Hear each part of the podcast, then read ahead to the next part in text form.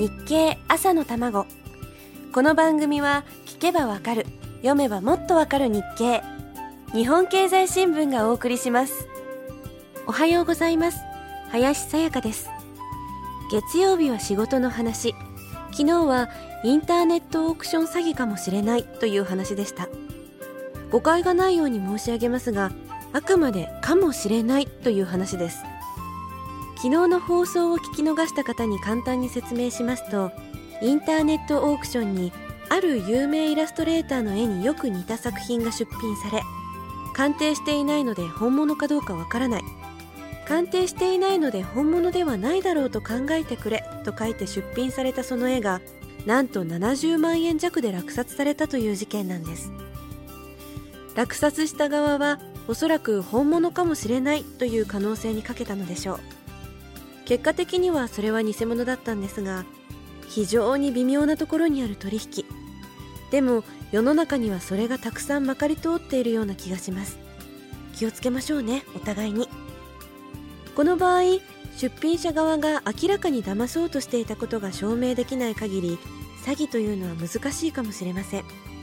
もしその偽物を作ったのがオークション出品者本人だったらこれは間違いなく詐欺ですがそうでなければ証明は非常に難しいでしょう。だからといって真似しちゃいけませんよ。お互いに幸せになれる方法で豊かになりたいものです。できることなら。最近ワイドショーを騒がせた30代半ばの女性がいます。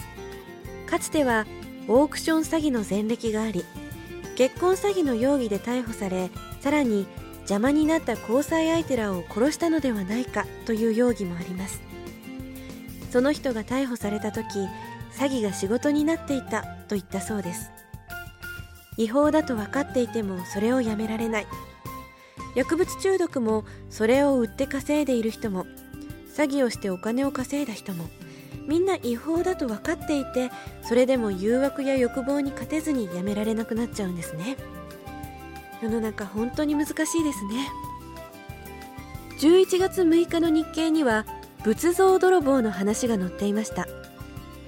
福岡でもアシュラ像が一大ブームになりましたが古い仏像が高くで売れると知った泥棒が小さな村などにある仏像を盗んで売っているというんです。仏様を盗んで売るってどんな気持ちなんでしょう？まるで信仰心がなければ胸が痛んだりはしないんでしょうか？仏教ブームの陰で仏像を盗む人がいてどこかでそれを買う人がいるからこそ取引が成立しています。それはネット詐欺よりももっと危うい場所にある取引。世の中の人がみんな仕事に就ける社会になればそんな犯罪はなくなるんでしょうか。困ったものです。さあ続きはまた明日のこの時間です。